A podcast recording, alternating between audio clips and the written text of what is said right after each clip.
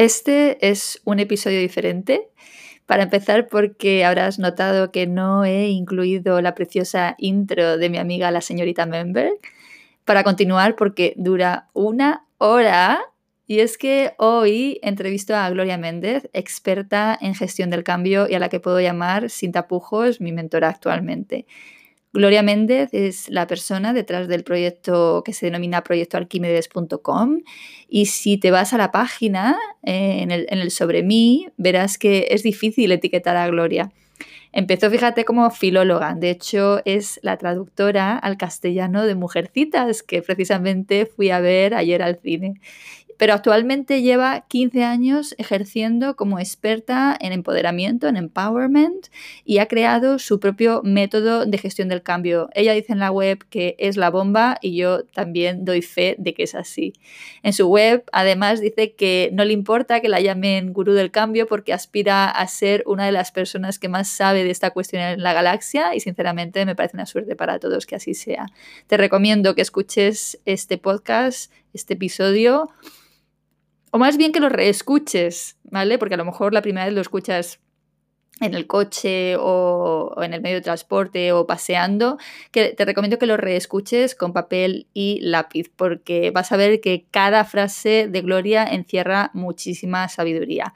Así que disfruta de la entrevista y que tengas un gran, gran día. Muchísimas gracias por estar aquí. No sabes la tremenda ilusión que me hace, de verdad, porque esta es la primera entrevista de este experimento de hoy es un buen día. Qué guay. A mí me hace muchísima ilusión. Me hubiera hecho igual de ilusión ser la cuarta, ¿eh? Entiéndeme. Pero me encanta, me encanta que quieras contar conmigo, así que... No, no, o sea, te tenía top on the list, vamos, porque, claro, a mí me estás ayudando tanto que me parece especialmente importante tenerte aquí, porque esto va de, eso, de personas que quieren mejorar su vida, ¿no? Y hacer, mm. implementar cambios, entonces, ¿qué mejor que tú, no? Pues eso me gusta pensar, eso me gusta pensar, que quién mejor que yo, ¿no? Si se trata de un cambio, me, gustaría casi cambiarme los apellidos, ¿no? Llamarme Gloria Méndez Cambio, Seijido Cambio. Así que sí. Sí, porque, bueno, ya te he presentado en la intro, o sea que eh, los que están escuchando ya saben que eres experta en gestión del cambio, pero claro, o sea, yo me imagino que igual que me ha pasado a mí, pues que no sabíamos que existían estas personas, ¿no? O sea, ¿qué es esto de un experto en gestión del cambio? Mira, tengo, me acaba de venir a la mente al oírte decir esto una anécdota tan divertida y tan reciente. Hace poco estuve en un encuentro de escritores, porque no sé si sabes que otra de mis facetas es la de escritora de literatura, no digo escritora, de autora, de... Y estaba con un compañero que hacía mucho que no nos veíamos, era un reencuentro de escritores, y de repente me dice, pero Gloria, ¿tú te sigues dedicando a aquello? ¿Cómo era que se llamaba aquello ¿no? Y le digo yo, gestión del cambio. Y me dice el climático. y me fascinó porque jamás había tenido que aclarar que no era el cambio climático, que era el cambio personal, ¿no? Así que yo siempre pensé que la palabra, o sea, que la, la, terminología gestión del cambio se explicaba por sí misma, pero como esta anécdota que acabo de contarte demuestra, pues no, ¿no? Entonces, bueno, ¿qué es un experto en gestión del cambio? Pues es una, una profesión, como dice mi hija mediana, Ah, bueno, te has inventado una profesión, ¿verdad, mamá? Porque cada vez que le intento explicar para que ella explique en el colegio a qué me dedico, pues, pues se pone colorada, no lo entiende. Bueno, entonces al final la conclusión es, te has inventado algo. Sí, mm, ¿por qué? Porque no existía, porque hacía falta. Entonces, ¿qué hace un experto en gestión del cambio? ¿Qué hace un asesor en gestión del cambio? Bueno, tú tienes el cambio, y te ayuda a hacerlo realidad con menos dolor, con menos problemas, incluso hacerlo realidad, punto porque lo más habitual es que la gente se proponga un cambio. Ahora estamos en fechas de proposiciones de cambio, ¿no? Septiembre, enero, ¿no? Tu cumpleaños, ¿no? Eh, cuando, cuando estrenas algo, ¿no? Parece que te empiezas a hacer promesas de cambio, ¿no? Entonces, prometernos cambios es algo que hacemos de forma casi instintiva, ¿no? Es como que tenemos esa sensación. Porque fíjate, hay una cosa muy interesante en el cambio y es que está detrás de todas tus mejoras. Cuando tú empeoras también puede haber un cambio, pero siempre que mejoras ha habido un cambio, has pasado de un punto a otro. Por lo tanto, el cambio es algo que no saberlo gestionar eh, nos causa muchísimos eh, problemas y muchísimos tropiezos. Entonces, eh, ¿Qué hace un, experto en gestión del cambio por ti? Bueno, tú has decidido el cambio, no lo decide por ti, lo decides tú y se lo llevas pues a, pues a un ginecólogo. Le dices, mire, aquí está mi embarazo, por favor puede llevarlo a término correctamente ¿Por qué? Bueno, pues porque el cambio es un proceso y ese proceso lo desconocemos y nos parece una gran idea desconocerlo. Cuando yo siempre pienso, oye, todo lo que es importante en tu vida, tratas de conocerlo mínimamente o contratar a alguien que lo conozca mínimamente, ¿no? O sea, nadie piensa, necesito una cirugía, bueno, va, pues el primero que cruce por aquí, ¿no? No, si necesitas una cirugía vas a buscar un buen cirujano, ¿no? Si necesitas, eh, pues no sé, hacer una buena declaración de la renta o que esté bien hecha, pues te vas a buscar un buen gestor. Sin embargo, cuando necesitas un cambio, nos lanzamos así en plan caníbal, esto son dos cositas. Y la verdad es que no, es que es de una gran complejidad un cambio. Es, es asumible, pero es de una gran complejidad. Así que surge esta nueva figura que no es ni el psicólogo, ni el bombero, ni el dentista, ni ninguna de las otras personas que te pueden ayudar en tus problemas, sino que es alguien que te ayuda específicamente en momentos de transición, en momentos en que tú voluntariamente quieres hacer un cambio. Porque esa es la otra cosa, ¿no? Los cambios te vienen a ver aunque tú no lo quieras, ¿no? Estamos en una época en la que el cambio es el, gran señor de la época, o sea, es el imperio del cambio. ¿Por qué? porque el cambio con los siglos se ha ido acelerando, ¿no? Los cambios que experimentaba la vida de un campesino del, medievo, pues no tienen nada que ver con, los cambios que experimenta un ciudadano normal de, este siglo, ¿no? O sea, a lo largo de tu vida. Antes era aquello, ¿no? nos sonará a todos, ¿no? De un trabajo para toda la vida, una pareja para toda la vida, una vida para toda la vida, ¿no? Pero ahora la gente tiene muchas vidas en una vida, muchos trabajos, voluntarios o involuntariamente buscados, ¿no? Pero y aún así, ¿por qué nos cuesta tanto cambiar? Bueno, porque somos, yo digo que somos analfabetos. ¿Sí? O sea, eh, el cambio es un proceso complejo que no se aprende eh, con dos reglas. Y tenemos una sociedad, una cultura más que una sociedad, adicta a lo rápido, a lo fácil y a lo simplón. Entonces, cuando tú tratas de simplificar una cosa que es compleja, que no quiere decir inabarcable, ni quiere decir demoníaca, simplemente compleja, y no le quieres dedicar el mínimo de tiempo a tu formación en eso, pues el resultado es que te parece eh, muy difícil. Entonces, en lugar de reconocer que te tendrías que eh, educar un poco en eso, pues lo que hacemos es pensar que es que el cambio es eh, el problema. Nunca vemos el problema en nuestra falta de cultura, en nuestra falta de conocimiento. Entonces, nos resistimos al cambio porque como no tenemos ni idea de, cómo funciona, nos vamos chocando contra los muros. Yo suelo explicar esto en términos de que, eh, imagínate que tú para conducir un coche no necesitaras el, permiso de conducción ¿no? del país en el que residas y te lo regalaran, cosa que te puede ocurrir, te pueden regalar un coche, porque eso no es ilegal. Pero tú qué haces? Vas primero a aprender a conducir. Primero porque te obligan, pero incluso aunque no, pues tendría un mínimo de sentido. Pues ahora imagínate que te regalan un coche que ese coche se llama cambio, y que tú decides que da igual, que no necesitas ayuda, que tú te subes, empiezas a darle vueltas a la ruedecita aquella, le mueves aquella palanca. En menos de dos metros habrás chocado contra un carnero que pasaba por allí, una vaca que te ha venido a saludar, un árbol, un... O sea, a los 40 minutos te habrás bajado del dichoso cacharro diciendo esto es una cosa del demonio, esto no hay quien, yo no a mí no me vuelvas a meter aquí. Bueno, pues eso es lo que pasa con nuestros cambios. Empezamos a querer conducir cambios desde muy pequeños. El niño quiere un juguete o quiere un amiguito, los adolescentes quieren una pareja, quieren integrarse. O sea, queremos, queremos, queremos cambios desde siempre. Y sin embargo, nadie nos enseña a gestionar esos cambios, a, saber atravesar sus etapas, a saber cuáles son los retos de cada una de ellas. Y entonces, muy, muy tempranamente en nuestra vida llegamos a la conclusión de que esto del cambio es una cosa muy mala, muy mala, muy mala. Que da miedo.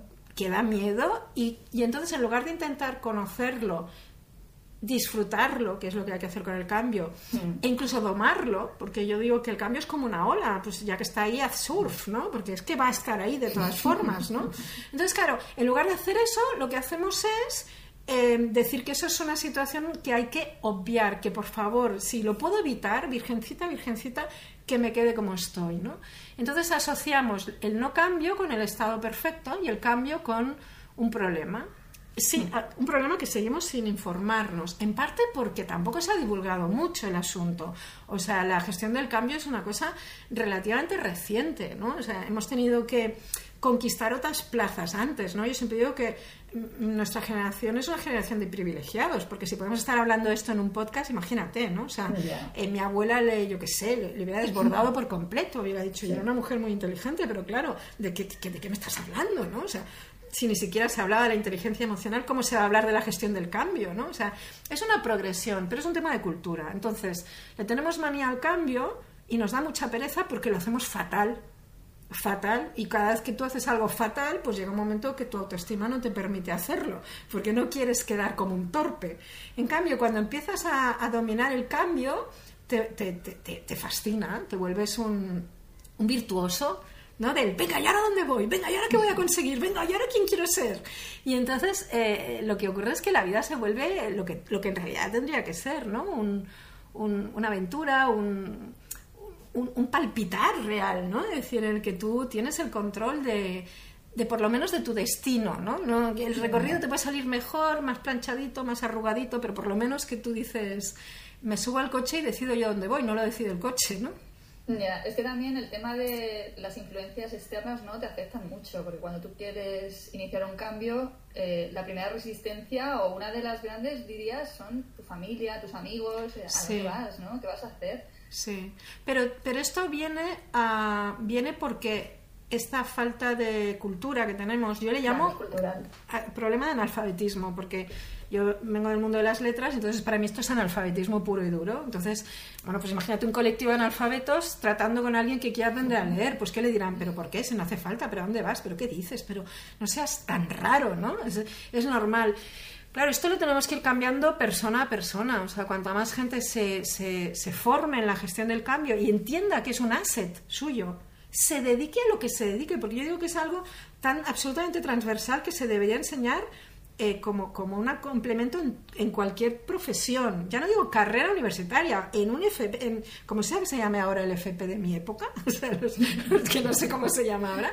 O sea, cuando alguien estudia algo para ejercer como algo, debería también tener su módulo de gestión del cambio en esta profesión porque muchas veces pues son los médicos que no se mantienen al día los que te dan más problemas, eh, you name it, ¿no? Escoge cualquier profesión y los problemas para adaptarte a los nuevos tiempos, para, bueno, para estar a buenas con el cambio, son muchas veces los que te llevan al fracaso, ¿no? O los que llevan a los malos resultados de tus pacientes, tus clientes o, lo que haya eh, como consumidor del otro lado. Por lo tanto, debería ser algo que todos tomásemos conciencia de que no es voluntario, que es que ya ha dejado de ser voluntario. O sea, es que hoy en día o aprendes a cambiar o te, o te atropella el, cambio en algún momento de tu vida personal, profesional, eh, en todas partes. Entonces, claro, ¿qué pasa? Que estamos, yo creo que es, la generación bisagra. Es la generación a la que tenemos que eh, darle a entender esto. Y cuando esta generación lo haya entendido, las familias ya no dirán estas cosas que nos dicen ahora, ¿no? Te lo dicen ahora porque vienes de, de, un, de, un, mundo en el que el cambio no está bien visto, por las razones que ya hemos dicho, porque, porque se nos ha dado mal, porque, porque el cambio no, no, no se, no se reconoce como, como un superpoder de la persona, ¿no? Mm. Sí, me, me estás haciendo pensar en mi padre que ha trabajado toda su vida, trabajó toda su vida en la misma empresa, ¿no? Y para él eh, una vida como la mía, ¿no? De emprendedora y tal, es como horror, ¿no? Claro. Porque no hay estabilidad para él, ¿no? es, que la, la, gran diferencia, creo yo, por eso digo que somos la generación bisagra, es que eh, si piensas en cuántas veces has cambiado de móvil tú en los últimos ocho años con respecto a cuántas veces cambiaste de teléfono tú en los últimos 30 años, te das cuenta de que a tu padre le ha tocado un mundo y a ti otro a ti otro. Entonces nosotros estamos ya en esa bisagra en la que ya la cosa se acelera, se acelera, se acelera, se acelera. Entonces, los consejos de una generación que vivía con un cambio que iba a una velocidad no pueden servir en casi ningún caso sobre todo en términos de gestión del cambio, para los de la nueva generación. Entonces, em, claro, esto, esto hay que asumirlo como que nos ha tocado a nosotros, este San Benito. Eh, la nueva generación ya viene más educada en el cambio, o sea, a nadie de la edad de mi hija mayor, que tiene 20 años, se le ocurre pensar que va a trabajar toda la vida en una empresa, y por mucho que su abuelo se lo quisiera decir, que, el hombre tiene suficiente claridad para no decirlo, pues por mucho que se lo quisiera decir, a ella le, le parecería una cosa tierna, pero ni, vamos, ni mucho menos se lo tomaría en serio. ¿Por qué? Porque eso es algo que ya se ha conquistado, pero ¿quién lo ha conquistado? Los seres humanos no, el propio cambio, el propio cambio, que nos ha permitido ver cómo se cargaba empresas que creíamos sólidas. Yo todavía recuerdo cuando desapareció Spanair, ¿no? La compañía aérea que no sé si alguien más que yo recuerda, pero yo la usaba mucho y como entré en colapso profundo, ¿no? Con, ¿no? Y, hoy estaba leyendo un artículo en el periódico eh, que, que, también remitía a una tienda emblemática de Barcelona, Vinson, que todos creímos que Vinson iba a durar, vamos, generaciones y generaciones y un buen día quebró, cerró y desapareció. ¿no? Claro, el cambio ya nos ha dado tantas lecciones de modo en ese sentido, porque se impone por la velocidad, hace que te quepan demasiados cambios en una, en una década. Entonces, esto es algo que tu padre solo está viviendo ya en una época de su vida en la que ya se puede permitir el lujo de no cambiar, ¿vale? Porque ya total, ya, ya, ya, ya llegamos tarde, ¿no? A la fiesta. Pero tú no, y, la gente que escucha el podcast probablemente tampoco, ¿no? Y ese es el tema, ¿no? Nosotros nos toca crear nuestro nuevo, nuestro nuevo manual de instrucciones, porque el antiguo, que lo triste es, funcionaba, es decir, lo triste es que ellos no dicen tonterías. El problema es que el escenario en la obra de teatro ha cambiado tanto que cuando te da las instrucciones de vete y coge el paraguas, tú resulta que ahí no hay ningún paraguas colgado. Entonces no puedes seguir las instrucciones que te daban, ¿no? Y esto es algo que nos toca a, los que asistimos, yo en, mi caso fascinada al cambio y los que no sean tan fascinados porque lo asisten aterrados o en el estado que sea al cambio y se dan cuenta de que no solo ha venido para quedarse, sino que lo domina todo, lo domina todo. Hoy en día no saber cambiar es ser un auténtico em, torpe, o sea, va a irte mal seguro, seguro. O sea, la capacidad de adaptarse es más importante que nunca. Yo me acuerdo en la, primera, en la sesión de diagnóstico, en la primera sesión que tuvimos juntas, que me acuerdo que me hablabas de, me decías que tú no eras partidaria de los cambios heroicos. Sí. Yo recuerdo que fue esa la expresión, ¿no? Sí. ¿Qué me puedes contar? ¿Qué nos puedes contar a este respecto? Pues mira, dentro de, la, de nuestra incultura sobre el cambio está el hecho de esperar demasiado eh, y entonces hacerlo con fuegos de artificios sin darle ocasión, ¿sabes? Es como si te pasaras la vida diciendo que no, que no, que no me voy a comprar una casa, que no, que no, y de repente dijeras, bueno, va, sí, y le metieras prisa a todo el mundo, la posibilidad, lo, que yo llamo un cambio heroico es esos cambios en los que la gente va del todo al nada o del nada al todo en, en, en, en menos nada O sea, que es absurdo. Que te dice, lo he dejado todo, ¿no? Y, y, ahora me voy a dedicar a esto. Y en seis meses tengo que vivir de esto porque si no, lo abandono todo otra vez. O sea, dices, hello. A ver, las transiciones, que son una etapa, quizás la etapa más, más difícil de entender de un cambio. Fíjate qué cosa tan interesante. Hay, hay, un experto que, si no recuerdo mal, se llama William Bridges. Es que me hizo mucha gracia que se llamara Puentes, un tío que se dedica a las transiciones, ¿no? Eh, y, yo juraría que era William Bridges, ya, ya, ya te lo confirmaré, pero tenía un libro que me había gustado mucho que hablaba solo de las transiciones. Y, y, de lo complicadas que son las transiciones. ¿Es que es una transición? Pues esa etapa del cambio en el que ya no estás en una orilla, pero no has llegado a la siguiente, estás ahí colgado en el puente, en mitad de la nada, ya, ya, no eres quien eras y todavía no eres quien vas a ser. Y eso, las transiciones duran un tiempo siempre incómodo, por cortas que sean. Claro, ¿qué pasa? Que si yo hago esa transición a una velocidad que no me permite mi propia capacidad de cambio, eh, es lo que yo llamo un cambio heroico. Decir, bueno, y vas a pasar de pensar así a pensar asá en dos días. No nos cabe, mira, el tema del cambio tiene mucho que ver también, y esto del cambio heroico tiene mucho que ver ¿Qué es lo que lo convierte en heroico? El hecho de que tú no tienes tiempo para digerirlo, tú no tienes capacidad para hacerlo tuyo. El cambio tiene que echar raíces para ser sólido. El cambio no es algo cosmético que alguien te pueda inyectar. Por eso le tenemos tanta manía, porque es un trabajo personal. El cambio es un trabajo personal. Entonces, alguien puede venir y, por ejemplo, cortarme el pelo e introducirme un cambio a lo bestia. Lo que va a pasar es que yo dos días después voy a entrar en una crisis, porque no voy a saber quién soy, voy a pensar que me he equivocado con el corte de pelo, por poner un ejemplo. ¿no? Bueno, cuando un cambio es heroico es porque excede la capacidad real de la persona. Es un cambio que para lograrlo habría que ser un superhéroe que esa persona no es. Entonces, todo cambio implica que tú de verdad te asientes en esa nueva forma de ver las cosas, ¿no? Porque otra cosa que yo explico siempre es que el cambio, el único cambio es el tuyo. O sea, tú, tú cambias porque quieres lograr otra cosa, quieres una posición, vamos a llamarle así, una posición distinta.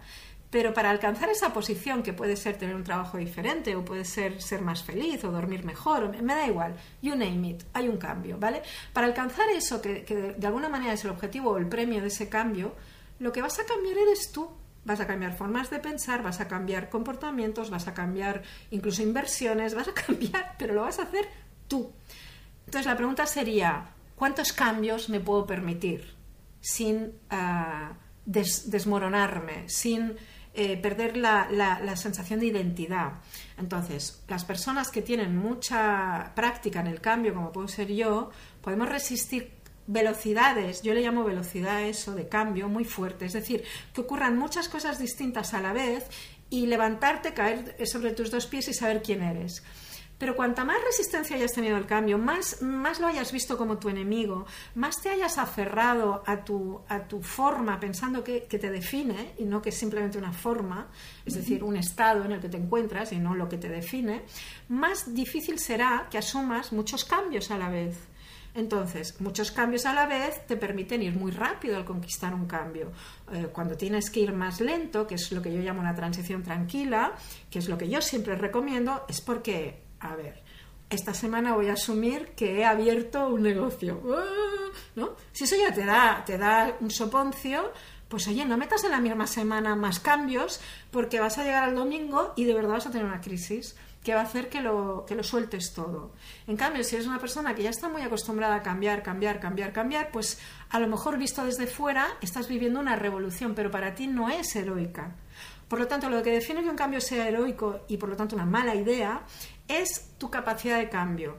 Esto es algo que hay que entrenar. Primero hay que educarse en cómo funciona un cambio. ¿Para qué? Para que cambiar no sea doloroso, sino que sea placentero. Y es más, para mí la palabra clave, cuando me preguntan tú a qué te dedicas, yo digo al empowerment. Al empowerment. O sea, para mí es el empoderamiento de las personas, es la capacitación para que sean quien quienes quieren ser. Entonces, ¿qué ocurre?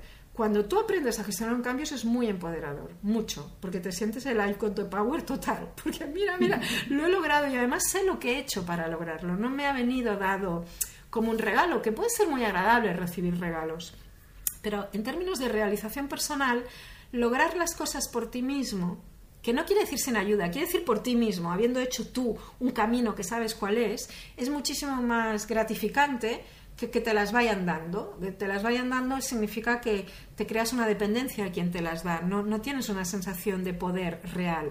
Por eso el empoderamiento pasa por aprender a pescar, no que tener el pescado. Entonces, aprender a cambiar, no que te ayude alguien a cambiar sin más, sin que tú entiendas un pito de lo que estás haciendo. Entonces, el cambio heroico sería aquel cambio que excede tu capacidad actual de cambiar y normalmente tiene que ver con la velocidad a la que pretendes hacerlo. Si ese mismo cambio, en lugar de en, dos meses, te lo planteas en dos años, deja de ser heroico y se convierte en algo factible y sostenible. Pero ¿cuánta gente conoces que cuando ya por fin decide hacer un cambio o se lo impone la vida es para, para mañana, siempre es para mañana. Esto, uy, esto yo, yo que trabajo mucho con emprendedores, bueno, y con no emprendedores, trabajo con todo tipo de personas, pero los emprendedores caen mucho en eso de he cerrado o he, dejado mi trabajo, tengo un año de paro y entonces ahora voy a hacer no sé qué, o no tengo un año de paro, pero me, tengo estos ahorros y entonces yo siempre digo, busquemos a un financiación, financiación porque esto no va a ser tan rápido, porque tú no tienes la capacidad de que sea tan rápido. No es que no pueda ser. Ah, y si me permites la cuña, que ya sé que me estoy yendo mucho del tema, pero, pero entiendo que está hilado, ¿no? De alguna manera.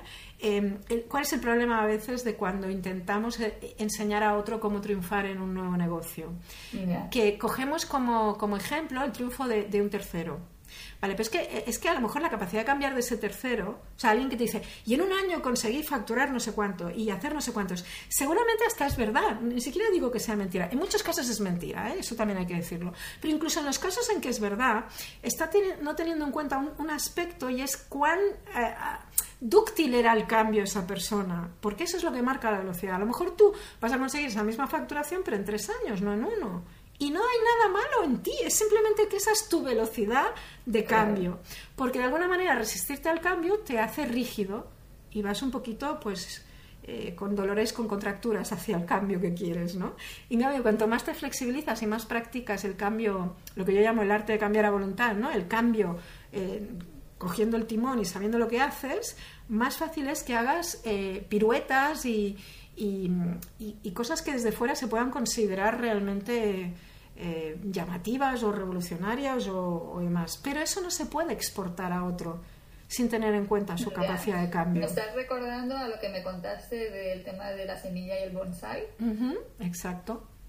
Lo que pasa que la semilla y el bonsai es, es, algo que va en otra dirección, ¿no? Y es, si me permites el matiz, o sea, la semilla es que lo del bonsai es porque yo veo cometer mucho el error de que alguien quiera imitar a alguien, ¿no? Eh, utilizamos mucho eh, para triunfar, sobre todo para triunfar, ¿no? El tema del modelaje que se enseña en PNL y en el sentido común, ¿no? O sea, oye, pues este ha triunfado, ¿eh? follow the leader, ¿no? Y llegarás. Y eso tiene tantísimos problemas que podríamos hacer tres podcasts hablando de los problemas que tiene esa supuesta buena idea, ¿no?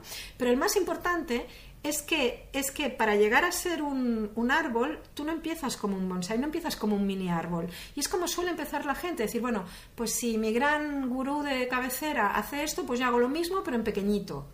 Y no tiene ningún sentido, porque lo mismo en pequeñito es un bonsai, no es un árbol, ¿no? Eso, no, eso no puede crecer y no puede competir con algo que es grande. Entonces, la teoría de mía de la semilla es que lo que tú tienes es que ver dónde está tu potencial, dónde está tu fuerza y que la semilla y el árbol no se parecen en nada. Por lo tanto, normalmente los recorridos de marcas personales empiezan haciendo una cosa y cinco años después están haciendo otra que, ha, que ha brotado de forma natural de ahí. Entonces, no tiene tanto que ver con la velocidad del cambio como con el hecho de entender que el cambio no empieza siendo una réplica en miniatura de tu futuro objetivo, sino que empieza siendo algo que es verdad. La semilla es algo que es verdad para ti, que tiene tu pasión, que tiene tu, interés. Y luego ese interés incluso lo puedes abandonar. Yo como empecé y como estoy ahora, eh, pues no tiene mucho que ver.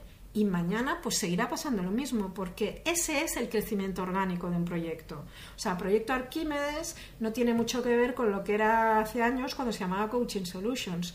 Es que ya solo el nombre ya, te indica muchas cosas. Eh, pero, pero es porque de verdad está vivo, porque de verdad está produciéndose un cambio desde un elemento que yo creo que está muy poco considerado en el cambio, que es la verdad. La verdad. O sea, la verdad no es que la verdad os hará libres, es que la verdad os hará cambiar y la mentira no. Y la mentira no. Y esto es una cosa que, que dentro de nuestro desconocimiento flagrante del cambio, que como ves es un tema que a mí me apasiona y podría hablar horas, pero la verdad eh, eso es, es algo que todo el mundo tiene a su disposición y que no utilizamos. Es como si de repente hubiéramos decidido que no queremos respirar el oxígeno, o sea, el aire y que lo vamos a ir comprando en botellitas. Hacemos cosas tan absurdas por el postureo, por fingir que somos quienes no somos y cogemos caminos tan largos hacia el éxito cuando la verdad te llevaría mucho más rápido, de verdad, mucho más rápido. Entonces, a mí me gusta mucho cuando yo me metí en esto de la gestión del cambio y al final lo que pasó fue que que me inventé una metodología propia. Esa metodología propia me la inventé porque yo decía, no, no, pero es que yo quiero resultados, yo quiero entender cómo funciona esto. Entonces me di cuenta de que la clave para gestionar un cambio es, utilizar lo que ya tienes. Si para gestionar un cambio tengo que ser quien no soy inmediatamente, vamos mal. Entonces, mm. hay cosas que todo el mundo tiene, la posibilidad de contarse la verdad, la posibilidad de, gestionar sus emociones, o sea, hay cosas que, no hay un solo ser humano que me pueda decir, ah, no, yo de eso no tengo, yo verdad no tengo. No, la usas, pero la tienes. ¿sí? Entonces, eso es lo que me parece tan fascinante, poder enseñar a gestionar cambios sin que tengas que comprarte un, un instrumento high-tech que, que, solo venden en no sé dónde y, no, sino simplemente tus assets del día a día bien gestionados, entendiendo lo que es un cambio, ¿no? Entonces, la verdad es fundamental, pero nos han enseñado que no. A mí es de lo que me gusta de trabajar contigo es que es esa capacidad de, bueno, pues que es muy, buscas que sea algo muy fiel a mí misma, ¿no? Claro. Lo que estamos haciendo. O sea, primero que captas muy bien a la persona y luego que eres muy respetuosa y buscas que tú te respetes a ti misma, ¿no? Y saques confías en tu potencial, ¿no? Es que es lo único que es sostenible, Lola, porque todo lo demás construye grandes gigantes de pies de barro. Yo llevo ya muchos años y he visto circular, subir y bajar a mucha gente eh, y la verdad es que casi siempre es un problema de verdad. Entonces, si tú vas a crear un cambio sostenible, tiene que ser un cambio que, tenga que ver contigo. Hace muchos años eh, yo tenía una profesora de francés, yo, yo, estudiaba en el colegio francés, y tenía una profesora de francés que era de estas personas que te marcan porque es una persona muy libre ¿no? en su forma de... Entonces nos, nos, mentorizaba fuera de clase, era muy interesante. Y me acuerdo que una de las cosas que nos contaba de lo que estaba más orgullosa era de que tenía dos hijos y que los dos vivían sin soñar con las vacaciones. Y a mí yo debía tener, no sé, 15, 16 años, 14, no sé cuándo, me llegó ese mensaje de mi mayor éxito es que he criado dos hijos que tienen dos trabajos y no sueñan con las vacaciones. a mí me pareció, o sea, imagínate, si ahora tengo 50, pues hace un rato de esto, ¿no? Y me quedé y dije, primero, yo quiero ser así, yo quiero no soñar con las vacaciones, que no quiere decir que no las quiera hacer, quiere decir que no estoy conteniendo la respiración hasta que llegan las vacaciones y en ese ratito vivo, soy quien soy y luego vuelvo a ser no sé qué. Entonces me pareció un planazo total por parte de, Madame Galilea, ¿no? Y efectivamente conocías a sus hijos y uno era fotógrafo y el otro es todavía, bueno, el otro no se le perdí la pista al fotógrafo, pero supongo que lo seguirá siendo, y el otro era locutor de radio en, en Radio 3 y tenía un programa especializado en música brasileña que dices, Joder, tío, o sea, en serio, los elefantes sueñan con la música, algo se llamaba. Bueno, a lo que voy es que es que habían hace muchos años se habían realizado y, habían conseguido eh, lo que para mí es el verdadero éxito. Por eso yo cuando eh, mentorizo a alguien, cuando hacemos sesiones, siempre trato de que tenga un éxito sostenible, que no sea un postureo, que no sea, oye, que, que verdaderamente no esté soñando con las vacaciones. ¿Por qué? Porque soñar con las vacaciones es como estar en el colegio y soñar con el patio. El patio es muy corto, las vacaciones son muy cortas. No puedes estar toda tu vida haciendo algo que te obliga a no ser quien eres para luego eh, darte el premio de durante unas semanas ser quien eres. Me parece que, que, está al revés la cosa, ¿no? Es que todo esto es tan necesario, es tan necesario que es que, vamos, lo que tú dices, que tenía que ser asignatura en el colegio. Eh, yo eh, me, vuelvo loca, vamos. Yo también lo creo. De hecho, de hecho, la frase que más dicen mis clientes sin conocerse entre sí, siempre en algún momento alguien dice, ¿y esto por qué no me lo enseñaron en el colegio? ¿no? ¿Esto por qué no me lo han enseñado antes? ¿No? Y yo creo que es una buena pregunta, pero tiene que ver con lo que hablábamos al principio, porque no estábamos listos para este... Teníamos que, teníamos que conquistar cosas más básicas antes, como, como eso, como la inteligencia emocional, como... O sea, ¿cómo vas a empezar a hablar de gestión del cambio cuando, cuando se educa a tortazos? O sea, no podemos dar ese salto de conciencia. Entonces, Afortunadamente ahora sí podemos empezar a decir, ah, pero esto se puede enseñar, o esto se puede educar, o esto se puede entrenar, o esto se puede adquirir sí, ¡hala! Pues qué chulo, ¿no? Mm. Pero antes eh, no, no, no, era posible. Había personas afortunadas que tenían ese equilibrio natural o esa buena relación con el cambio de forma natural, que eran muy pocos, y, y, luego había los que lo tenían a costa de su propia reputación y les daba igual, pero ellos cambiaban, ¿vale? Y, y luego estaba la, la, gran mayoría del, por favor, no me cambies, que me va a doler algo, seguro. ¿sí? Y esa, y esa cultura está cambiando porque, porque, porque afortunadamente ya estamos en ese punto. Pero todavía está muy en pañales la cosa, todavía, todavía hay que explicarlo mucho. Mm. Eh, antes has mencionado a tu profesora esta maravillosa, sí. que has, hablado de que de alguna manera pues que os mentorizaba y tal, ¿no? Y entonces esto me lleva a la figura, a que vayamos un poco hacia la figura del mentor, ¿no? Porque yo siempre cuento que es una de las cosas que a mí me han cambiado la vida en los últimos cuatro años, que es cuando creo que he metido... Más mentoring en tu vida, ¿no? sí, es que no me podían imaginar, siempre lo cuento, que un mentor bueno, la palabra mentor tuviera nada que ver conmigo, ¿no? Eh, entiendo que es un concepto como más americano y que hay gente americana que conozco y dice, no, porque yo tuve a un mentor y digo, joder, qué fuerte, y gente mucho más mayor que yo, ¿no? Que, que ese concepto allí sea más claro, ¿no? Entonces, bueno, ¿qué es para ti un mentor, Gloria? para, para mí, para mí la, la, diferencia entre, entre un mentor y un consultor es que el mentor es alguien que ha recorrido ese camino. O sea, yo, cuando, yo puedo ser consultora en algunos temas. Por ejemplo, cuando a mí me contrata un deportista, que me, que me ha ocurrido varias veces, para que le ayude a ganar un campeonato en un deporte que yo no practico, pues lo que está actuando en mí es una consultora, es una asesora, es una coach, a mí no me gusta llamarme coach, entonces pues una consultora, ¿no? Eh, entonces, ¿sobre qué les, le hablo yo? Bueno, pues sobre lo que es la estructura de su cambio, que quiere pasar de no ganar un campeonato a ganarlo, etcétera. Para mí un mentor es cuando alguien puede ya hablar desde, desde el estuve ahí, desde el sé, te voy a mostrar un camino que, que, no necesito la empatía, que, que, es que lo he visto, que lo, que lo he vivido. ¿no? Eso es lo que para mí realmente es un mentor. Por lo tanto, es alguien que tiene, tiene que tener la doble cualidad de conocer bien el, tema. O sea, yo no podría haber mentorizado a los deportistas a los que he asesorado para que ganen campeonatos. De hecho, prueba de ello es que algunas de las sesiones las hacíamos con sus entrenadores técnicos. Por lo tanto, e, e, el que estarían más bien mentorizando sería el, entrenador técnico, ¿no? O algún otro deportista que les pudiera dar, eh, señalar el camino, ¿no? Entonces, para mí la gran diferencia es que el mentoring viene de una actitud de de querer ser útil, ¿sabes? Es un acto de generosidad. Eh, que no necesariamente está en todo el que se pone la etiqueta de mentor, ¿no? Porque las etiquetas, si ves la web, yo, yo soy bastante resistente a las etiquetas, ¿no? ¿Por qué? Porque las etiquetas, eh, bueno, pasa como con las etiquetas en los libros en las, en las bibliotecas, ¿no? Tendrían que tener mucho código, ¿no? Para ser justas, porque si solo puedes poner una palabra, se quedan muchos matices fuera, ¿no? Entonces, digamos que el acto de mentorizar es un acto eh, que en origen era un acto de generosidad no era una profesión, era el hecho de que seniors se giraban hacia juniors y les eh, apadrinaban de alguna manera y les orientaban y les aconsejaban y les guiaban en un camino que, bueno, que ellos ya, ya habían recorrido, aún sabiendo que, que, el camino es diferente con cada generación. Entonces, ¿qué tiene que tener para mí un buen mentor? Tiene que tener conocimiento de lo que habla. O sea, no puede ser que, que no lo haya eh, experimentado, que no, que no lo haya... Esto cuando te colocas en la posición de un mentor, ¿eh? que no lo haya eh, vivido, porque, porque si no las cosas desde, desde la barrera se ven de otra manera. Pero tiene que tener una característica y es que de verdad quiera, mira, quiera que los demás le superen.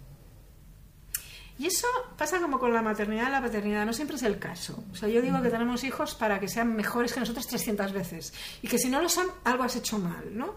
Bueno, pues un mentor sería como, como, un, como un educador de, de, seres alados, ¿no? Tiene que conseguir que aprovechen toda su experiencia y, y den un paso más, ¿no? Entonces, eso requiere una generosidad que no todo el mundo tiene. Entonces, yo diría que muchas cosas que se venden como mentoring no lo son en realidad, son eh, asesoría, son incluso formación, ¿vale? Pero ¿por qué es tan, em, tan rotundamente eh, poderoso un mentoring? Porque está movilizando energías muy potentes, está movilizando la energía de la experiencia, del know-how y de la generosidad. La generosidad es una energía tremenda, el, deseo de ponerte al servicio del otro, de, estar tan seguro de ti que no necesitas que se quede por debajo. Que, te encanta la idea de que, de que vaya un paso más allá, ¿no? Entonces, em, ¿por qué no se conoce tanto y por qué se conoce antes en Estados Unidos? Porque el mentoring surgió en el mundo de la empresa, no surgió como una profesión. Eh, como tantas otras cosas que surgieron en el mundo de la empresa, pues luego se ha ido democratizando y se ha ido bueno, utilizando, en parte yo creo que también, y esto mm, voy a poner un poco la cuña eh, crítica aquí, ¿no? De, o de opinión crítica, en parte porque los vendedores de humo, que son mm, legión, ¿vale? Yo le llamo los gurús de purpurina, pero bueno, los vendedores de humo, eh, que, que en realidad es diferente, porque como digo yo, un gurú de purpurina no necesariamente vende humo, vende pan a precio de salmón noruego. Pero normalmente no venden humo, venden cosas que las sobreinflan en precio. O sea, no es que vendan humo, ¿no? O sea, mm, mm, venden algo, pero algo que, que tú podrías conseguir por, por, mucho menos y de forma mucho más cómoda, lo, lo envuelven, ¿no? Después se le llaman los gurús de purpurina, ¿no? Pero bueno, toda esa legión anda siempre a la caza de la nueva palabra de moda. Entonces, pues en su día fue consultoría, luego fue, luego fue, que, es una cosa que los que tenemos una edad sabemos que antes no se hablaba de esto. Antes era el asesor de toda la vida, ¿no? Y luego de repente salieron los consultores, ¿no? Y luego salieron los coaches, y luego salieron... Entonces, en esa búsqueda eterna de la palabra que, con la que yo pueda volver a inflar el precio y hacer una serie de cosas, hemos llegado al mentoring que es una moda que pasará y el mentoring seguirá, porque el mentoring sí que existe. Pero yo no creo que todo lo que se llama mentoring lo sea, ni mucho menos. Normalmente por la falta de generosidad del, que hace de mentor, ¿no? Entonces, un buen mentor es una, es una bendición porque es poner a tu servicio eh, la generosidad y la experiencia de alguien, y entonces eso tiene que sumar, pero sí o sí, y por eso es tan importante cuando ocurre. Eh, igual que un buen asesor es muy importante, igual que, yo no sé, si me apuras, un buen masajista, ¿no? O sea, todas las profesiones tienen su relevancia y su incidencia en nuestra vida y en nuestra calidad de vida. Pero yo creo que para mí el mentoring es desconocido porque simplemente ha vuelto a caer en la moda en la que yo ya he visto a varias palabras caer, ¿vale? Y que, y que es, por ejemplo, storytelling es otra de las que cayó ahí, ¿no? O sea, de repente la narración de toda la santa vida, pues ahora es storytelling, ¿no? Entonces tú dices, pero espera, ¿cuál es la gran diferencia? Y te quedas solo en el auditorio, porque solo le pueden vender la burra a alguien que no sepa lo que significa narración de toda la vida. Porque si no, dices, pero a ver, al final, ¿de qué estamos hablando? ¿no? Entonces, eh, el mentoring siempre ha existido, ha existido en España también, ha existido en todas partes, pero no era una profesión, no se eh, comercializaba. Entonces, ¿tengo yo algo en contra de que se comercialice? No, padre, me parece genial, pero siempre y cuando, volviendo a la verdad, ¿no? Sea verdad. Entonces, personas que sean capaces de tener la generosidad de querer ver esos resultados eh, son, son, personas que, crean un impacto positivo en sus mentorings. Y los hay, y los hay. El problema es que, ¿cómo distingues tú cuando vas a elegir, no? Eso te iba a decir, qué difícil, ¿no? bueno, yo creo que no es tan difícil. Te voy a dar unas pistas. Mira, sí. Eh, la gente no puede evitar, claro, yo, yo, vengo del mundo de la filología y por lo tanto para, y, del mundo de la narración, por lo tanto yo creo que la forma que escogemos de contar las cosas ya nos indica mucho, ¿no? Entonces tú puedes analizar el discurso del mentor que te interesa y ver cuánto selfie hay. Es decir, cuánto yo, yo, yo, yo, yo, yo, yo, yo, yo, yo, yo, yo y yo, yo, yo hay en su discurso, ¿no? ¿Y cuánto eh, abuso de tus puntos de dolor hay? ¿no? ¿Qué quiero decir con esto de los puntos de dolor y el abuso de los puntos de dolor? ¿Cuánto te dice, te encuentras fatal, te no sé qué? ¿Y cuán poco te habla de su deseo de, de que tú estés bien? ¿Me explico? O sea, si tú rastreas un poco el discurso ya te puedes dar cuenta, porque eh, la generosidad es algo que no se puede esconder. La generosidad se verá en la forma en la que ese mentor haya escogido hacer las cosas, se traspúa. Por eso la forma es tan importante. Otra cosa que yo aprendí en la facultad, en primero de carrera, de una profesora. Yo tenía muy buenas profesoras, la verdad, y profesores. Eh, también los he buscado, ¿eh? porque sé la importancia de un buen profesor. ¿no? Y mm, en este caso se trata de Victoria Cirlot, que es una mujer que es absolutamente genial. Eh, está especializada en literatura medieval, pero la, verdad es que podría dar clases de casi cualquier cosa, porque es un genio la señora. Y nos hizo leer un libro tremendo de Teodoro Adorno que dices, me la, mato, porque aquello no había quien lo leyera. Y yo ahí caí en una frase que marcó mi, mi, vida a partir de ese momento, y es que Teodoro Adorno decía, la forma es contenido. Cuando yo escojo una forma, ya estoy trasladando un contenido. Y a mí eso me ha acompañado, siempre me he dado cuenta que la forma es contenido. Quiere decir que cuando tú analizas cómo me está explicando alguien algo, eh, si yo no encuentro ni un solo rastro de generosidad en eso, es muy difícil que esa persona la tenga después, ¿no? Entonces, eh, yo creo que pensamos poco sobre lo que nos dicen, ¿sabes? Esto no tiene nada que ver con la gestión del cambio, tiene que ver con la falta, de, con el piloto automático mental en el que estamos muchos, ¿no? Entonces, alguien te dice algo y tú te tienes que dar cuenta de, si detrás de eso hay algo que te sepa genuino, ¿no? Que te que traspue. Por ejemplo, eh, yo decidí no poner testimonios en la página de sesiones de mi web entonces, lo a gusto que me he quedado. Y no será porque no los tenga, será porque creo que genuinamente alguien no debe contratar una sesión porque alguien le haya dicho. O sea, puede acercarse, pero no contratarla, porque lo que le sirve a uno no le sirve a otro. Es que te dan mucha información, ¿eh? A mí los testimonios sí me ayudan. Sí, a mí me parece muy bien en cursos, me parece muy bien en, en mentorings incluso, pero no en sesiones personales, porque las sesiones personales son algo que tienes que, tienes que experimentar. Y, en, mi caso yo tengo que saber si te puedo ayudar. Tú, tú, puedes tener una gran amiga a la que yo no puedo ayudar y, esa gran amiga puede, no sé, no conectar con, con, mi forma de trabajar y por lo tanto creo que no, no, estoy en contra de los testimonios en general. ¿eh? Es en ese tipo de, en algún tipo de, de, servicio creo que es más importante que lo pruebes que lo pruebes, ¿no? Entonces, eh, claro, para mí eso es una forma. Está claro que cuando yo escojo eso, no lo escojo a favor de, de, hacerte fácil que contrates, lo escojo a, favor de que sea verdad tu contratación. Eh, cuanto más, vamos a decir, difícil te lo pongo, más fácil es que verdaderamente llegues a algo que te sirva, ¿no? Porque si te saltas lo contrario se podría aplicar también, ¿no? O sea, si un mentor quiere captar eh, mm, pagadores y no gente a la que pueda ayudar a crecer, pues se va a notar en la facilidad que te dé. Cuanto más fácil sea entrar, más fácil es que eso sea una trampa de cangrejos. ¿sí? Cuanto más eh, vamos a vernos, vamos a ver cómo va esto, vamos a dar, más fácil es que, haya una verdadera vocación ¿no? detrás de eso.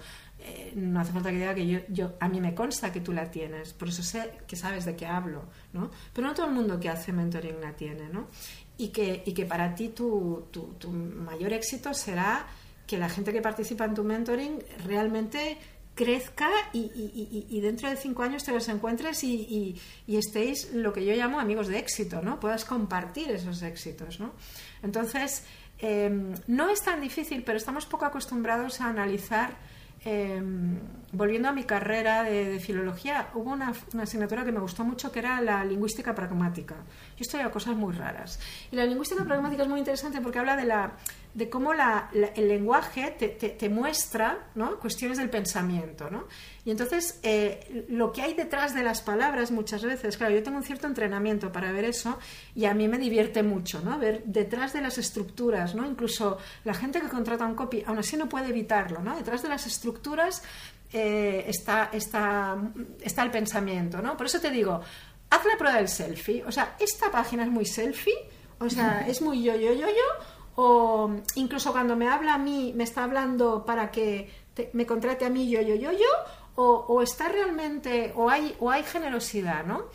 Incluso la pregunta sería, ¿cómo notas la generosidad en el día a día, ¿no? Pues, mm, ¿cómo puedes trasladar eso a... ¿Cómo notas cuando alguien te hace un regalo con generosidad y cuando te lo hace por cumplir, ¿no? ¿En qué lo notas? Lola, es una pregunta, ¿en qué lo notas tú? Pues es que, fíjate que en mi casa ya se ha instaurado el, amigo invisible en el cual ya hasta dice lo que quieres que te regalen. Pues, bueno, pues lo que... una pista, una pista sería que la persona que te hace un regalo generosamente ha pensado en ti, en lo que a ti te gusta, no en lo que le gusta a ella. Entonces dices, ostras, son los regalos que vienen con generosidad. Y los otros son regalos, eh, te das cuenta de que, de que están tratando de cumplir, de oye, que son regalos y a veces hasta aciertan, ¿eh? Pero entiéndeme, o sea, tú te das cuenta cuando alguien realmente está pensando en ti, ese es el acto de generosidad, ¿no? Cuando, cuando te conoce o se toma la molestia de conocerte a la hora de, em, de hacer un regalo, ¿no? Y lo mismo eh, se podría notar en un mentoring, o sea, el mentoring... Eh, pero ahora hablamos del mentoring, podríamos hablar de otras cosas, ¿no? Eh, tiene que tener esa generosidad porque está en la esencia del concepto mentoring. Pues me encanta, me encanta. Pues mira, vamos a, hilar, a hablar de un último concepto que me apetecía también que expusieras aquí, porque además eh, está en relación con lo que has estado contando, ¿no?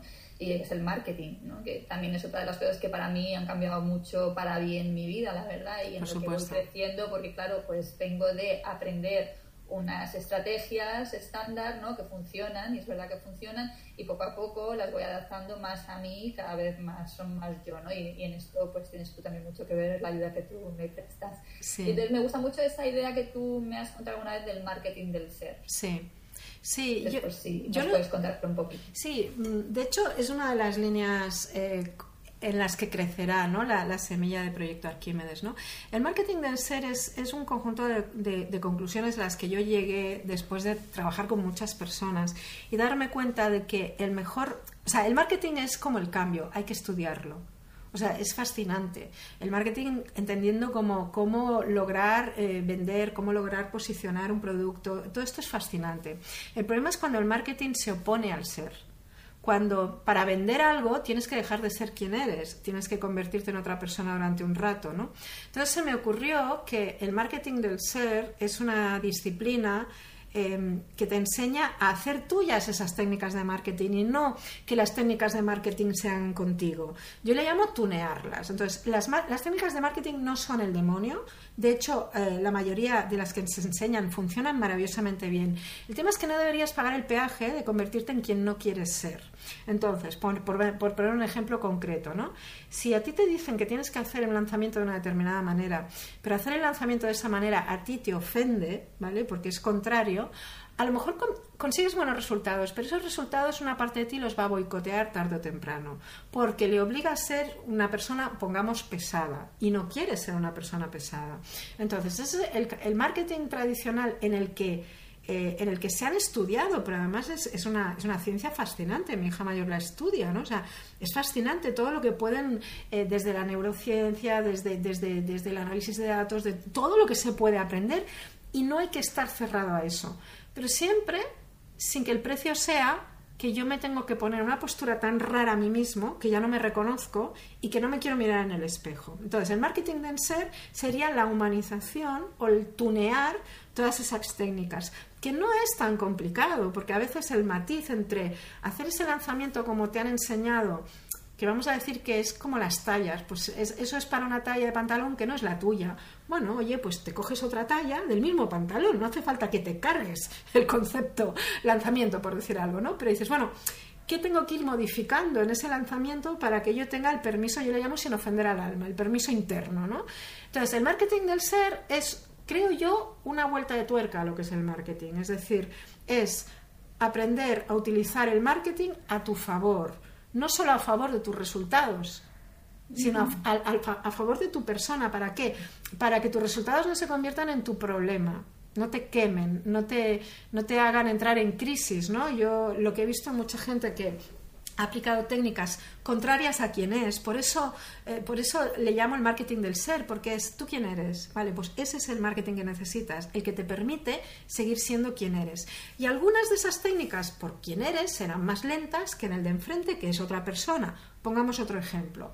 Eh, si yo soy una persona que entre mis valores no está la honestidad, pues mi marketing del ser va a ir a toda velocidad, porque, vamos, tengo 30.000 técnicas de engaño que no me van a incomodar ¿Vale? O sea, cuando hablo del marketing del ser no estoy hablando de que el ser esté codificado ya, o sea, pero sí que lo utilices acorde con quien tú eres. Y si eres un impresentable, pues haz marketing impresentable, porque será lo más coherente. Pero si no lo eres, no lo hagas, porque entonces estás metiéndote en un berenjenal. Que he visto ya mucha gente subir y caer he visto a mucha gente pagar un precio incluso en su ámbito personal. Por ejemplo, la gente que dice, eh, yo es que he tenido mucho de triunfo, pero no puedo conciliar mi vida profesional y mi vida personal. Muchas veces porque no está aplicando un marketing del ser, porque quien es cuando vende no es quien es cuando está en casa. Entonces, al final, uno de los dos tiene que salir del escenario porque no pueden coexistir. En cambio, si la forma en la que tú vendes en la que tú comercializas tus servicios o tus productos no ofende a quien tú eres, no hay ninguna necesidad de, expulsar, no hay ningún problema en la conciliación. Yo tengo un problema de conciliación con mis hijos. Entienden perfectamente lo que hace mamá, bueno, ¿a qué se dedica no tanto? Pero bueno, que mamá ahora va a trabajar, pues no hay problema. O sea, ¿Por qué? Porque no hay una transformación, una mutación de mamá, que de repente es una persona y ahora se convierte en otra. ¿no? Entonces, para mí el marketing del ser es una evolución natural del marketing que incluye al ser humano en el centro y no solo al consumidor, sino al propio ejecutor, el, propio creador de, eso, ¿no? Y me parece un cambio eh, de esos que son pequeños en concepto, pero que son tremendos en resultados, ¿no? Porque entonces ya no habría todos esos boicots que veo tanto en los, en los emprendedores o en gente que arranca con mucha fuerza y luego se pincha porque no tiene, porque no se siente bien haciendo lo que hace, ¿no? Y muchas veces es por un tema que vamos a llamarle por su nombre ético, pero la ética de tu ser, que no es la ética del de enfrente, insisto. Entonces, ese es otro de los problemas cuando queremos mimetizar el marketing, cuando queremos imitar a alguien sin, adaptarlo, sin tunearlo, que a lo mejor a esa persona le funciona porque sus características personales le permiten hacer eso con, mucho desparpajo, pero a ti no te va a dar el mismo resultado porque tú no tienes esas características para la fórmula que, está utilizando esa persona. Por eso yo creo que el, marketing no debería ser de fórmulas, sino de ingredientes para que tú te hagas tu fórmula. Entonces, enseñar, mira, hay estas opciones, hay estas... Yo, por ejemplo, ahora estoy, creo que te lo comenté, estoy preparando una cosa que no sé, al final, mira, pensaba llamarle vender sin ofender al alma, pero creo que le voy a llamar eh, técnicas de venta para tímidos, eh, porque lo de vender sin ofender al alma me parece un poco, un poco intenso, ¿no? Pero es esto, ¿no? O sea, ¿cómo lo haces cuando eres tímido, ¿no? Cuando, cuando tú no quieres molestar, cuando tú no quieres incomodar, porque no te gusta que te incomoden, que te molesten, ¿no? Entonces, en, en realidad es tener en cuenta quién tú eres, por eso yo le llamo el marketing del ser, Y es, vale, siendo quien yo soy, ¿cómo voy a iniciar eso que en el fondo es tan hermoso, ¿no? Que porque yo digo que la venta es, es una historia de amor. de verdad lo vivo así. O sea, la venta es chico encuentra chica, chica encuentra chica, chico encuentra chico, lo que tú quieras, la pareja que tú quieras formar. Pero es ¿sabes? Es con, música como en el anuncio de Fa, van hacia el uno hacia el otro en la playa, ¿no? Es decir, cuando yo consigo un producto o un servicio que es exactamente lo que yo necesitaba a un precio que yo puedo pagar o estoy dispuesta a pagar, se produce un flechazo. Por lo tanto, las ventas tienen mala fama porque estamos empeñados en utilizar técnicas que ofenden a todo Kiski, al consumidor, y al, que emite esas técnicas, al que las utiliza. ¿no? Entonces, mi propuesta desde el marketing del ser es darle un poco la vuelta, decir, oye, ¿por qué no le ponemos el protagonismo al ser? Entonces, como tú eres, ¿tú cómo puedes vender? ¿Vale? ¿Y cómo te vas a sentir cómodo vendiendo? Y por supuesto, cómo vamos a, crecer en conocimientos de marketing. Si el marketing, insisto, es fantástico, no, tiene un solo problema el pobre marketing, igual que el cambio no lo tiene, es nuestro desconocimiento. Y luego e, el aceptar, que yo creo que es un error, el peaje de dejar de ser quien eres. Por eso cuando yo, cuando trabajamos contigo o con cualquier otro cliente, siempre digo, vale, pero esto te va a ti, a ti, vale, perfecto. Y cuando tú ayudas a otras personas eh, y, comentamos, te digo, eh, sobre todo detecta quiénes son para que puedan encontrarse cómodos en esa técnica, ¿no? Yo he recibido en mis, en mis sesiones muchos damnificados de, cursos de marketing cursos y programas. ¿Y por qué le llamo yo los damnificados? Porque son gente que ha invertido mucho dinero en algo que tampoco, insisto, normalmente está sobreinflado el precio. Pero dejando ese detalle, es que no, no lo aplican, lo conocen y no lo aplican. Y es, eh, muchas veces es porque no lo han tuneado adecuadamente, porque les han enseñado hazlo exactamente como yo te digo, porque si te sales un milímetro del guion, yo ya no te puedo garantizar la fórmula. Es que esto no es la fórmula de la Coca-Cola, es más bien una partitura y cada uno la va a cantar o la va a tocar a su manera. Entonces tienes que dejar ese espacio para que, ¿no? para que cada uno lo haga a su manera. Y eso es lo que yo llamo el marketing del ser un marketing en el que no te, no te, no te da vergüenza mirarte al espejo. Hay gente que ya lo está haciendo. De hecho, yo diría que la mayoría de la gente que triunfa no tiene ningún problema con el espejo porque no tienen vergüenza. Entonces, como no tienen vergüenza, pues el marketing desvergonzado que, que practican es un marketing del ser. El problema es cuando tú tratas de hacer eso mismo y entonces te das cuenta de que no... tus campañas deberían ser algo que tú quisieras que llegara al último confín del planeta. Esa sería la, medida real, ¿no? Es decir, que has hecho algo que te gusta tanto y de lo que estás tan orgulloso, ¿no? Si tú tienes un buen producto, ¿por qué no vas a querer que lo, que lo conozca hasta el tato, ¿no? claro, no hay nada malo en eso, ¿no? Ahora, siempre que sea verdad, siempre que no estés forzando una, una, una venta, ¿no? Sino que la estés acompañando para que esa historia de amor que yo entiendo que son las ventas, la compraventa es una historia de amor, insisto, es, es, algo eh, como algo pasa, cambia de manos o como algo llega a alguien que lo necesita, no sé, es, fantástico. De hecho, todos tenemos historias de amor con marcas eh, que nos fascinan, ¿no? Y, es, y que agradecemos, ¿no? O no sé, si te gusta la música de alguien, pues tú, tú no solo agradeces, sino que aplaudes que, que, saque un disco y que te lo cobre, ¿no? O sea, ¿por qué? Pues porque te parece normalísimo, ¿no? No, no, no hay nada.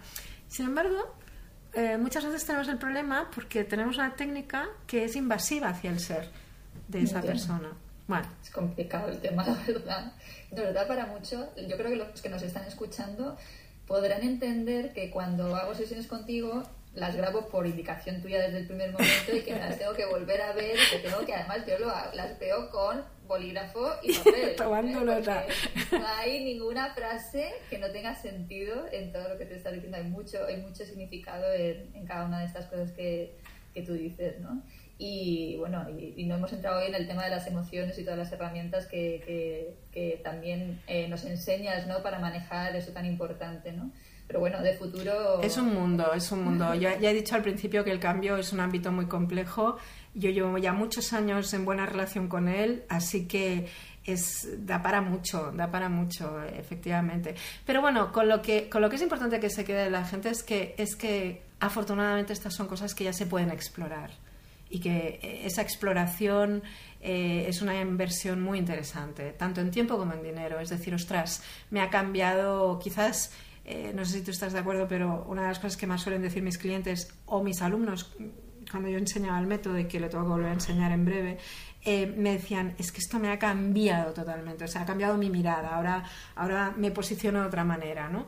Y, y cuando esa frase no es, no, es, no es por quedar bien, sino que es genuina, pues te das cuenta de que, de que, de que es algo que tendría que llegar a más gente y que llegar a más gente significa que la gente entienda que de verdad le va a ser tremendamente útil, que no es, es solo ciencia pura, sino que es ciencia aplicada. O sea, es decir, oye, es que con esto tú vas a lograr empoderarte, ¿no? Y, y efectivamente el, el, cambio, cuando, cuando aplicas esa mirada, eh, es que cambia la, la perspectiva, ¿no? De ser tú el que estás padeciendo tu vida a tú el que la estás construyendo, ¿no?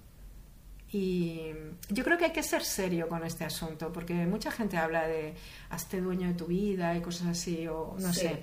Pero es que, pero oye, pero en serio, pero no me vengas con un palo y una cuchara. O sea, o me sacas, o, como, o me despliegas un buen set de herramientas, o me estás tomando el pelo, porque si hacerte dueño de tu vida fuese cuestión de tres pautas, eh, creo que a estas alturas de la sociedad y de nuestra cultura ya habríamos evolucionado, ¿no? No, es más complejo, de verdad que es complejo, pero mm, no, no, da para, no da para un día, ¿vale? Pero oye, tienes algo mejor que hacer los próximos dos años de tu vida que aprender a gestionar cambios, porque a mí me parece que si supieras de verdad que, lo, que te va a cambiar, mm, pues te lo tomarías de otra manera, ¿no? Bueno, y eso es algo que es para toda la vida en realidad. Sí.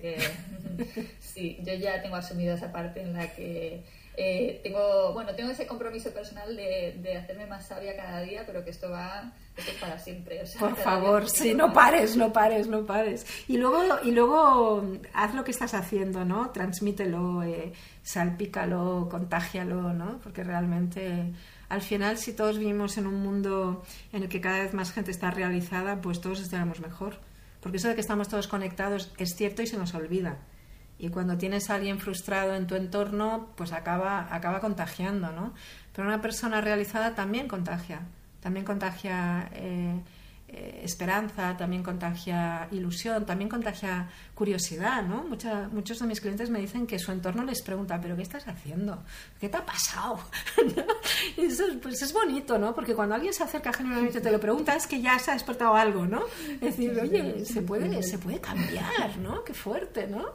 Así que. Qué guay, pues muchísimas gracias, Gloria. A ti, Lola, por invitarme. Qué, gran lujo. Nada, voy a, parar esto y voy a ponerme a, con el bolígrafo y con el papel.